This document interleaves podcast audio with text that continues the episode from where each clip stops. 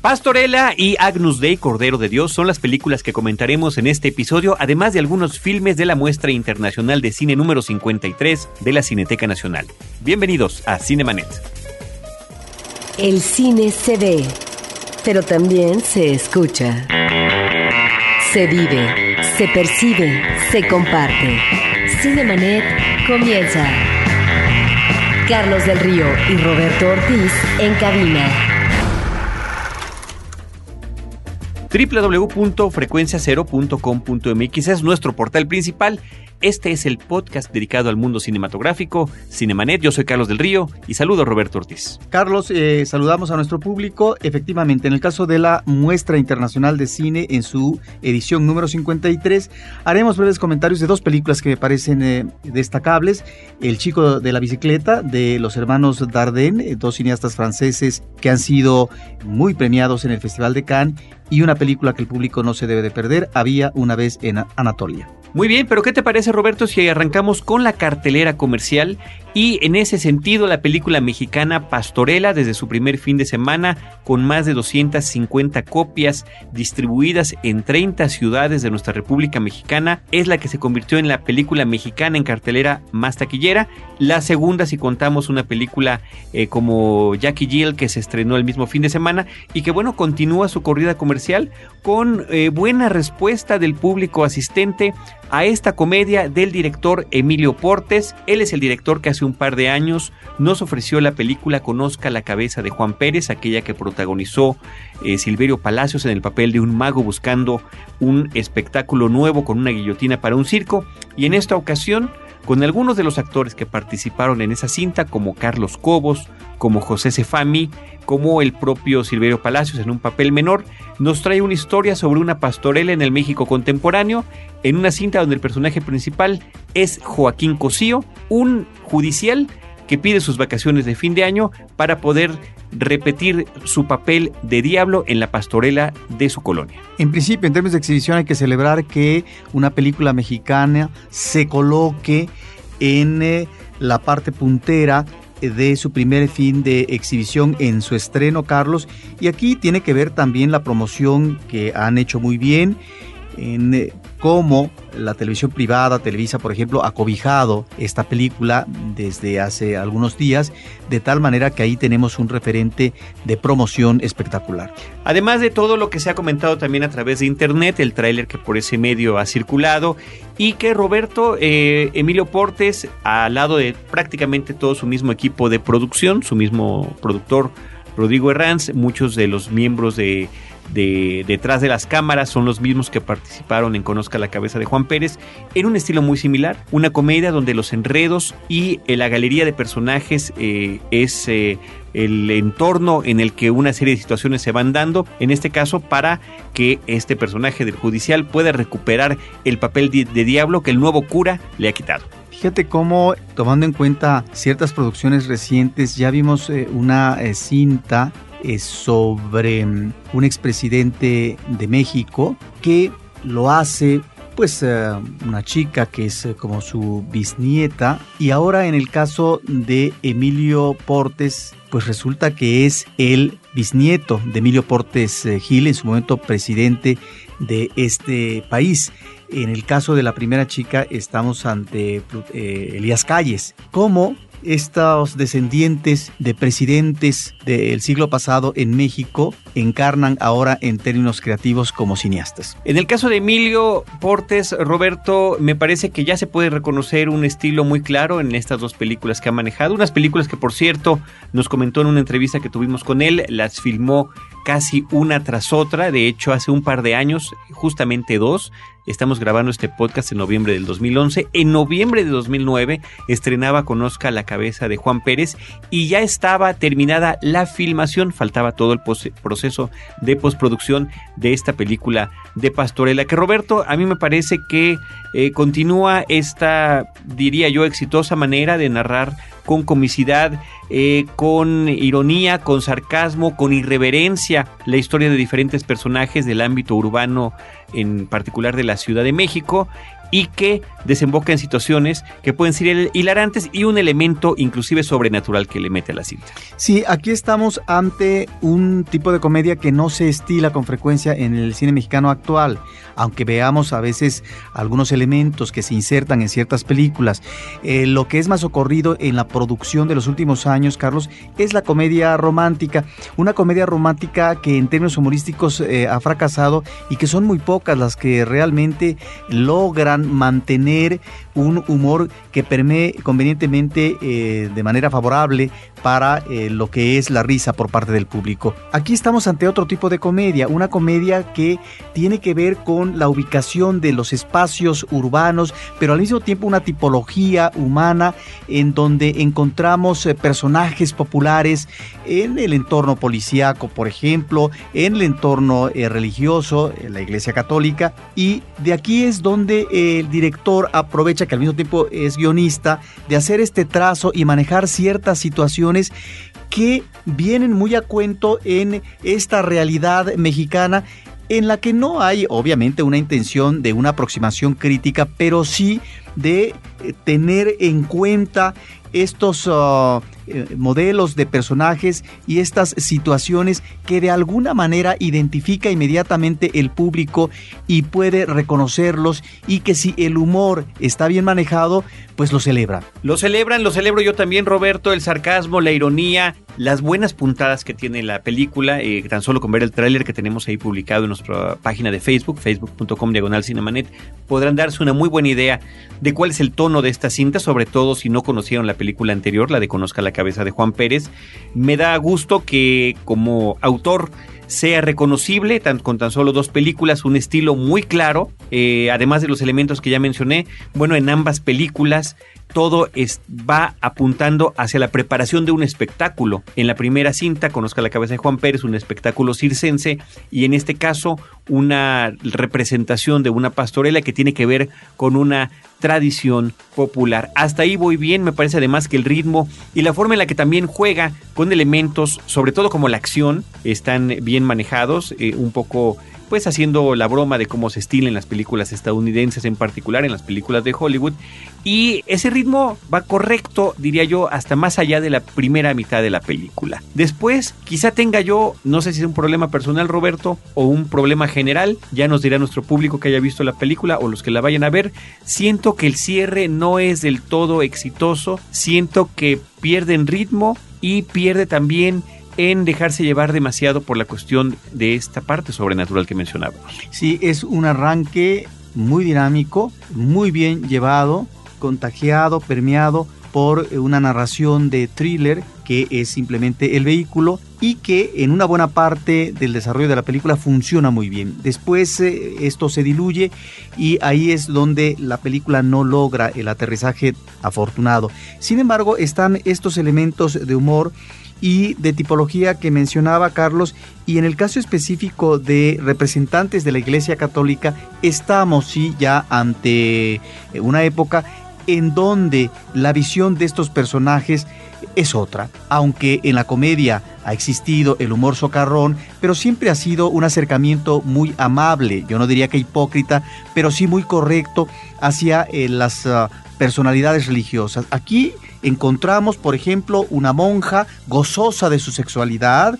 y, que finalmente esto lo celebra, aunque ya en términos formales, pues obviamente eh, tenga que ser recatada entre comillas. Y estamos eh, ante el relevo eh, de un cura que llega a una iglesia en términos de sustitución de otro colega suyo que es eh, un personaje mal hablado todo el tiempo, un personaje manipulador y que en ese sentido, bueno, estamos ante una variante o un acercamiento diferente al que ha tenido el cine mexicano que ha sido, me parece, un tanto hipocritón. A mí me gustan mucho las interpretaciones de los personajes, Roberto. El personaje que mencionas, el del padre, es interpretado por Carlos Cobos. Está muy bien. Que además es, estupendo. Y, esta, fíjate, esta peculiaridad que tiene él, un tono de voz muy agudo, que funciona estupendamente bien para la cuestión del humor. En contraparte está Joaquín Cosío, que físicamente es la antítesis de Carlos Cobos, ¿no? Un hombre grande, fortachón, esta voz eh, grave, que es justamente el judicial que quiere interpretar el papel de Satanás en la pastorela,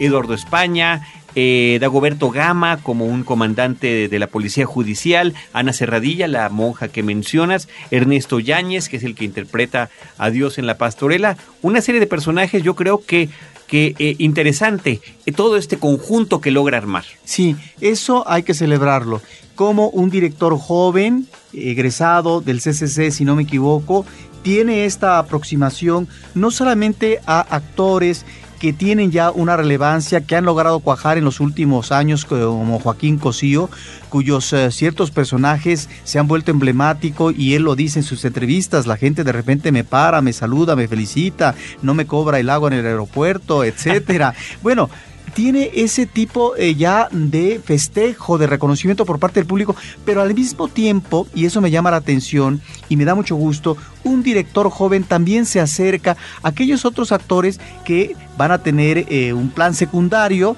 y que finalmente los rescata, no porque no tengan trabajo, sino que también considera que ellos tienen algo que aportar, hay un filón eh, de talento y que los integra a todos. Ahí me parece que estamos entonces ante esa conciencia de un director, no solo por esta cuestión de homenajear por homenajear, sino integrar un elenco en donde él busque a estos eh, actores también secundarios eh, que tienen una presencia mínima, pero que en los lugares donde han participado, en el cine o en la televisión, son actores que finalmente saben hacer su trabajo. Pues ahí está Pastorela. Yo eh, eh, sí lamento la cuestión del cierre de la cinta, Roberto. En ese sentido me parece que es más afortunada la película anterior, pero me parece bien que se pueda seguir esta línea y ojalá podamos ver más películas de Emilio Portes en nuestra cartelera. Pastorela en cartelera. Cinemanet está de intermedio. Regresamos en un instante tipos de vinos, variedades de uvas, viñedos, cómo llevar una cata, regiones vitivinícolas, casas productoras y todo lo que quieres saber sobre este tema lo encuentras en Vino para principiantes, un curso en línea de educación sobre el vino. www.vinoparaprincipiantes.com, un podcast de frecuencia cero, Digital Media Network. Ahora, diseñar y hospedar su página web será cosa de niños. En tan solo cinco pasos, hágalo usted mismo sin ser un experto en Internet. Ingrese a suempresa.com y active ahora mismo su plan. Suempresa.com, líder de web hosting en México. Cinemanet. Roberto Ortiz, ahora vámonos, fíjate nada más, al otro lado del espectro cinematográfico y temático. Y sin embargo, por ahí habrá vasos comunicantes, ¿no? Un documental que se llama Agnus Dei, Cordero de Dios. Es un documental de la directora Alejandra Sánchez. De ella ya habíamos tenido esta historia sobre los casos de las mujeres de Juárez. En el documental Bajo Juárez, la ciudad devorando a sus hijas. Roberto, Agnus Dei es el retrato de la víctima de un sacerdote pedófilo. Es un joven ya adulto que está contando su historia a la cámara, que está interactuando con un psicólogo, que está buscando al hombre que durante años abusó de él, el sacerdote de su colonia, el, el, hombre que lo reclutó primero como monaguillo ante la alegría y el beneplácito de su familia, particularmente de la madre, que con emoción veía cómo su hijo participaba en las celebraciones religiosas y que era cobijado por el padre y que era invitado por el padre a eh, pasar las tardes en su casa o llevárselo a su casa de Cuernavaca. Y a lo largo de estos años, lo terrible que es descubrir como espectador, Roberto, y a través de estos testimonios, de el modus operandi de una bestia de este tamaño, de un adulto que abusa de un infante, a través primero de los juegos, de las, de las cosquillas y demás, y cómo va todo esto a lo largo del tiempo degenerando, abusando por supuesto también de la eh, figura de poder que representa y pues también manipulando a la familia que se sienta agraciada porque la figura religiosa de la comunidad está eh, muy cercana a ellos. Sí, yo no tengo información, Carlos, eh, de otro documental mexicano que señale tan directamente estas eh, prácticas de pederastia de los ministros de culto de la Iglesia Católica. Y esto ya da pie para que la directora Alejandra Sánchez maneje esta historia de manera frontal, abierta, hasta cierto punto radical. Es decir, estamos ante una producción que no eh, se queda en la media tinta. Estamos ante una historia en donde inclusive se utiliza una cámara escondida para poder tener un acercamiento más fehaciente en términos de denuncia y esto lleva también a la consideración, parece ser por eh, quienes hacen esta película, según me platicaban Carlos, eh, que en cualquier momento podrían eh, ser denunciados o podrían ser establecer una denuncia en el Ministerio Público los afectados en el manejo de ciertas imágenes, hablo del ámbito religioso de la Iglesia Católica, porque finalmente hay una parte, sobre todo en lo que es la recta final del documental de eh, imágenes que corresponden a un personaje que por supuesto no autoriza que aparezca en una entrevista. Bueno, esto es lo que nos lleva a esta actitud radical por parte de la directora y seguramente sus productores de que están en la conciencia de que en un momento dado podrían tener un pleito legal. Ahora, en este camino... Ahora nada más déjame te interrumpo, Roberto, con, con la información que nos brinda la misma película de que ciertas eh, denuncias pues no, no llegaron a un buen fin para los afectados por parte de las autoridades del Ministerio Público y que además, de alguna manera, este hombre acusado de pedófilo, de pederasta, es oculto por la propia Iglesia Católica que lo va cambiando de eh, comunidad o de iglesia donde está practicando como sacerdote. Sí, esto es lo interesante de un documental de este tipo, que ciertamente es eh, muy duro, Carlos, porque finalmente está mostrando lo que ya habíamos visto en el caso de las atrocidades eh, cometidas por el padre Maciel, cómo mediáticamente, claro, ahí funcionó el dinero de por medio, ocultaron durante lustros y décadas eh, todo este eh, manejo de pederastia por parte de este representante de la Iglesia Católica y solo en los últimos años, ya siendo un hombre anciano, es como hay una intervención por parte del Vaticano eh, para intervenir y cuando menos señalar estos errores, pero fue un hombre que nunca fue castigado. De tal manera que el documental, Carlos, nos lleva a la consideración de que estos temas eh, muy graves, porque están lesionando el desarrollo eh, natural eh, por parte de un infante, son temas que se ocultan, no solamente por parte de la familia, sino también en términos mediáticos, y cuando se llegan a denunciar o se incursiona no en el debate, sino en la denuncia legal para que se procese a estos pederastas, pues parece ser que ahí existe, no diría un contubernio, pero sí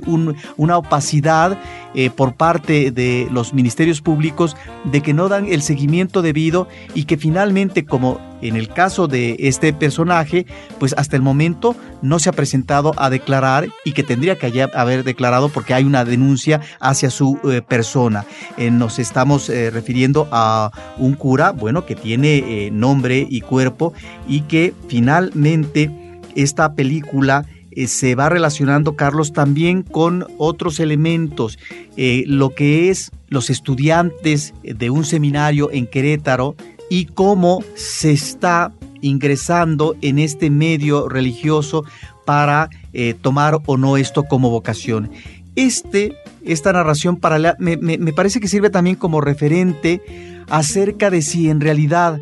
la información que están teniendo, la educación eh, de estos chicos es suficiente para que efectivamente tomen la determinación radical de decir me voy a dedicar al sacerdocio, si debo ser casto y no debo de tener inclinaciones perturbadoras en términos de la sensualidad sexual. Ahí está ese elemento en donde eh, me parece que está de alguna manera planteando esa dificultad y contradicción que tiene la iglesia cuando está formando a estos nuevos sacerdotes en la castidad. Ahora, hay una cuestión, Carlos, en donde yo me pregunto si la directora no fue a un punto extremo en lo que es eh, la exhibición, la forma como presenta a la víctima ya en una fase adulta cuando está denunciando y está platicando de esto, porque también vemos a los padres de él que hablan de esta situación y demás, donde eh, por otra parte ubicamos esta doble moral que llega a existir en eh, las familias, los padres, al justificar lo que es esta relación que supuestamente es favorable de un niño, un managuillo, eh, con el cura de la parroquia cercana de barrio. Ahí me parece, Carlos, que estamos ante una situación en donde para mí es una interrogante si era necesario exponer de esa manera, de una manera tan explícita, a esta víctima exponerla, exhibirla y al mismo tiempo exhibir a la familia, particularmente a los padres, que de alguna manera pues son corresponsables de las atrocidades eh, cometidas contra este niño y joven posteriormente y cómo vemos que además continúa afectándole en su vida adulta. Sí, efectivamente Roberto, además están estos, estos elementos que mencionas, esta narrativa que elige la directora para manejar la cuestión de la historia paralela de lo que es la vida en un seminario con jovencitos que apenas están optando por eh, llegar a ser curas, tomar sus votos de castidad y justamente vemos a su maestro platicándoles a ellos sobre lo que esto significa. Por otra parte, tenemos ahí eh, las fotos eh, familiares primero de, de, la vida de este, de este niño,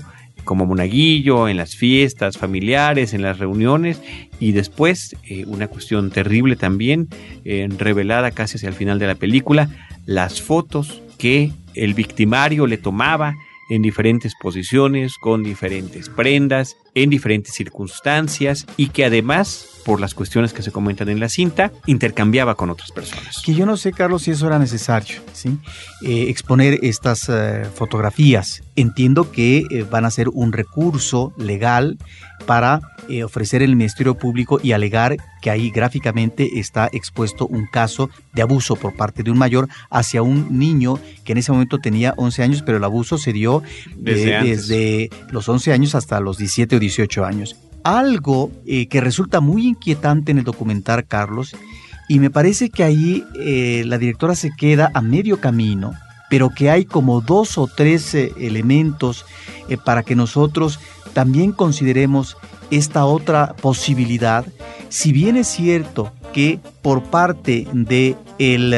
niño abusado, ahora adulto, llamado Jesús Colín, que está señalando y que establece la denuncia legal al cura que abusó de él, de nombre Carlos López Valdés, sí hay, Carlos, em, como en dos o tres ocasiones, por lo que dice eh, la víctima Jesús Colín, que finalmente hay un abuso, sí, pero hay eh, también por parte de este niño una especie de, no diría de conciliación, Carlos, pero sí de un acercamiento eh, sentimental por parte de él y de admiración y tal vez de vínculo amoroso, si es que se le puede llamar así, hacia el cura. Esto me parece muy inquietante, pero que nos ofrece este otro lado de la moneda. Es decir, si esto, si esta interpretación que estoy haciendo o esta lectura que estoy haciendo tiene visos de realidad, creo que estamos entonces ante esta forma retorcida de la perversión por parte de un cura para lograr no solamente el objetivo inmediato de la satisfacción sexual, ¿sí? que en este caso es el abuso de un niño, sino lograr enganchar de tal manera a un niño para que finalmente éste tenga una un, un acercamiento afectivo hacia el cura. Sí, que empieza además con una cuestión de descubrir en él eh, primero la figura de autoridad, la figura que, se, que respeta a la comunidad, tal vez una figura paterna, y todo lo que esto puede terminar de desencadenar. A mí me parece, Roberto, que la situación eh, y la película es desgarradora, sale uno verdaderamente pues perturbado de descubrir la forma en la que operan este tipo de personas, los alcances que pueden tener y eh, ver pues el testimonio que ahí está en pantalla, de por qué un niño que es abusado no, no denuncia. Primero porque tiene pena, después porque no sabe qué hacer. Hay una serie de cuestiones y cómo va evolucionando el caso y la situación a lo largo de los años. Eh, es, es verdaderamente aterrador lo que uno puede descubrir en un documental como este. Sí, pero ahí está un testimonio eh, fílmico, Carlos, ante una situación que se ha tratado poco en el cine, de esta manera me refiero, y que sí hay que eh, considerar que son aproximaciones y que este tipo de producciones son saludables, porque finalmente es comenzar a tratar eh, temas muy espinosos, Carlos, pero que finalmente ahí están, son parte de una realidad penosa y que eh, esto ha dado pie a que durante muchos años exista la pederastia en el ámbito de la Iglesia Católica y que estos crímenes, Carlos, eh, se hayan finalmente ocultado y que se hayan eh, permitido y que no hayan tenido un castigo no solo por parte de la Iglesia, sino en el ámbito penal. Es terrible la impunidad que se descubre tan solo en un caso como el que es presentado en esta película. Agnus Dei, Cordero de Dios, el documental de Alejandra Sánchez. Roberto, eh, si te parece bien, concluimos este episodio de Cinemanet con algunas de tus recomendaciones de la muestra internacional de cine, la muestra número 53. Sí, rápidamente, Carlos, dos eh, películas que están todavía en la cartelera de la Cineteca Nacional. Hay que recordar al público que esta muestra eh, termina en pocos días en Cineteca Nacional. Sin embargo, pues hay otros uh, escenarios, están las salas comerciales de las diferentes compañías exhibidoras, están también los circuitos uh, alternativos culturales por parte de la UNAM, por parte del Politécnico, la Casa del Cine. Hay eh, pues muchos lugares en donde... El Centro Cultural Tlatelolco. Exactamente, donde el público puede ubicar en la página de internet de la Cineteca Nacional para escoger su horario, su día, su sala. El chico de la bicicleta es una película eh, de Jean-Pierre y Luc eh, Dardenne, dos hermanos, Carlos, que han sido eh, muy festejados en el Festival de Cannes. Creo que son la dupla más uh, condecorada en este festival en los últimos años. por lo pronto, esta película obtuvo el gran premio del jurado de este festival durante este año, Carlos. Y bueno, también en eh, Italia tuvo en un festival el premio a la mejor dirección. Encontramos aquí temáticamente nuevamente este acercamiento que lo hacen muy bien estos directores, creo que conocen el tema a la perfección que es esta transición dificultosa, riesgosa, eh, muy conflictiva de la niñez a lo que es la pubertad y la adolescencia. De tal manera que, así como en otras películas suyas extraordinarias en esta línea, eh, como Rosetta, una película eh, de 1999 o por ejemplo la película del 2002 El Hijo, también extraordinaria, con una cámara eh, de mayor movimiento, más agitada, más cercana a eh, los personajes que ellos querían retratar. Ahora estamos creo ante un manejo de cámara ciertamente nerviosa, ciertamente activa, muy movida, pero una cámara yo diría de un manejo más académico, es decir, una cámara no tan agitada. Lo agitado es el periplo que tiene este chico, un muchachito de escasos eh, que será 11, 12 años, en donde ante la ausencia paterna él busca a su padre afanosamente porque eh, este padre es el que él necesita para poder eh, tener un báculo para poder de alguna manera él sostenerse porque bueno hay una madre ausente. Y bueno aquí encontramos Carlos toda una serie de vicisitudes de experiencias eh, por parte de este niño aventuras eh, manejos de rebeldía y también la posibilidad de poder encontrar un cobijo tal vez en algún lugar y con cierta gente y por fin asentar lo que es el afecto y el amor de un niño hacia un adulto. Es decir, ante la imposibilidad tal vez de acercamiento y de relación con el padre, bueno, están tal vez otras posibilidades que en este caso están encarnadas por parte de una mujer. Me parece que es una película muy dinámica, es una película que de principio a fin uno ve todas estas aventuras y uno dice, pero ¿es posible que un niño tenga todo ese tipo de experiencias? Pareciera que al final de su recorrido pues se logra tener, adquirir la categoría de héroe. Bueno, ahí hay pues eh, una lección de vida, ahí hay toda una serie de problemáticas eh, eh, que atraviesan los niños cuando provienen de familias quebrantadas y me parece que es una película nuevamente magnífica de los hermanos Dardenne. Y quisiera señalar la otra cinta que acabo de ver en estos días que no se deben de perder. Es una coproducción de Turquía con Bosnia Herzegovina, una producción de este año, de este gran cineasta eh, turco que es Nuri eh, Bilge Ceylan. Eh, la película se llama Había una vez en Anatolia. Esta película obtiene este año el Gran Premio del Jurado en el Festival de Cannes. Es una película, Carlos, en donde la anécdota parece ser que es nada más un pretexto porque son un cuerpo de policía, el fiscal, eh, eh, gente también eh, que tiene que estar presente junto con un señalado como culpable de un asesinato, el rastreo en diferentes partes de la estepa, esta parte geográfica asiática de Anatolia, que es este lugar de población otomana de Turquía, el rastreo físico para ver dónde ha colocado, dónde dejó el cadáver eh, de esta persona que ha sido asesinada. Y hay dos eh, posibles o dos asesinos o que estuvieron en contubernio. Bueno, todo esto que significa en la noche estar yendo de un lugar a otro para ver si finalmente ahí está el cadáver, porque al final se tiene que asentar eh, todos estos elementos de investigación para establecer culpabilidad y demás, o hacer la autopsia del asesinado.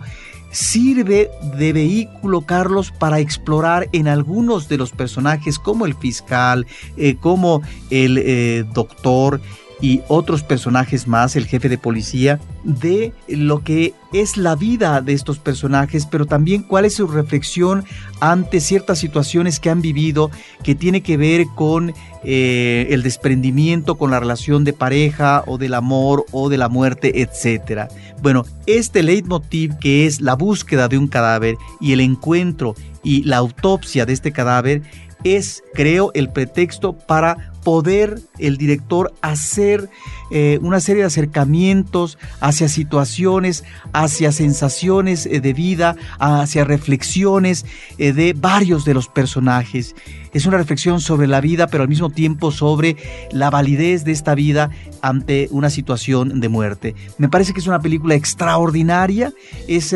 una de las buenas películas de la muestra de este cineasta que nos ha dejado sorprendido en las películas que se han exhibido también aquí en Cineteca Nacional, como Nubes de Mayo, que se considera una obra maestra extraordinaria, y una película que estuvo también en una muestra reciente, Carlos, que es Tres Monos, No veo, no oigo, no hablo. Pero si bien Tres Monos era un drama desgarrador humano, aquí estamos ante una narración con otro tipo de acercamiento a la humanidad de los personajes. Es una de las películas que el público no se debe de perder. Había una vez en Anatolia. Pues yo reitero lo que dijo Roberto hace rato, es conveniente que visiten la página de la Cineteca Nacional www.cinetecanacional.net. Allí están las reseñas y fichas técnicas de las películas, pero sobre todo los horarios y los lugares donde pueden ustedes verlas. Después de Cineteca hay un recorrido por salas comerciales, por centros culturales y por diferentes ciudades de la República Mexicana donde podrán ustedes ubicar la eh, sala que más le convenga para las películas que les interese. Pues bien, Roberto, con ese comentario nosotros concluimos el episodio del día de hoy. Damos las gracias a nuestro equipo de producción, Abel Cobos en la producción en cabina, Paulina Villavicencio, que es nuestra productora, en los micrófonos, Roberto Ortiz y Carlos del Río, recordándoles que nos sigan acompañando en redes sociales, facebook.com diagonal cinemanet, arroba cinemanet en Twitter, cinemanet1 en YouTube y que si pueden visitar o son usuarios de iTunes, pueden dejar también ahí sus comentarios sobre este podcast. Ponen en el buscador de la tienda de iTunes Cinemanet y ahí llegan a nuestro espacio donde están los últimos episodios que se pueden descargar. En nuestra página cinemanet.mx también se pueden escuchar. En cualquiera de estos medios, nosotros los estaremos esperando en nuestro próximo episodio con cine, cine y más cine.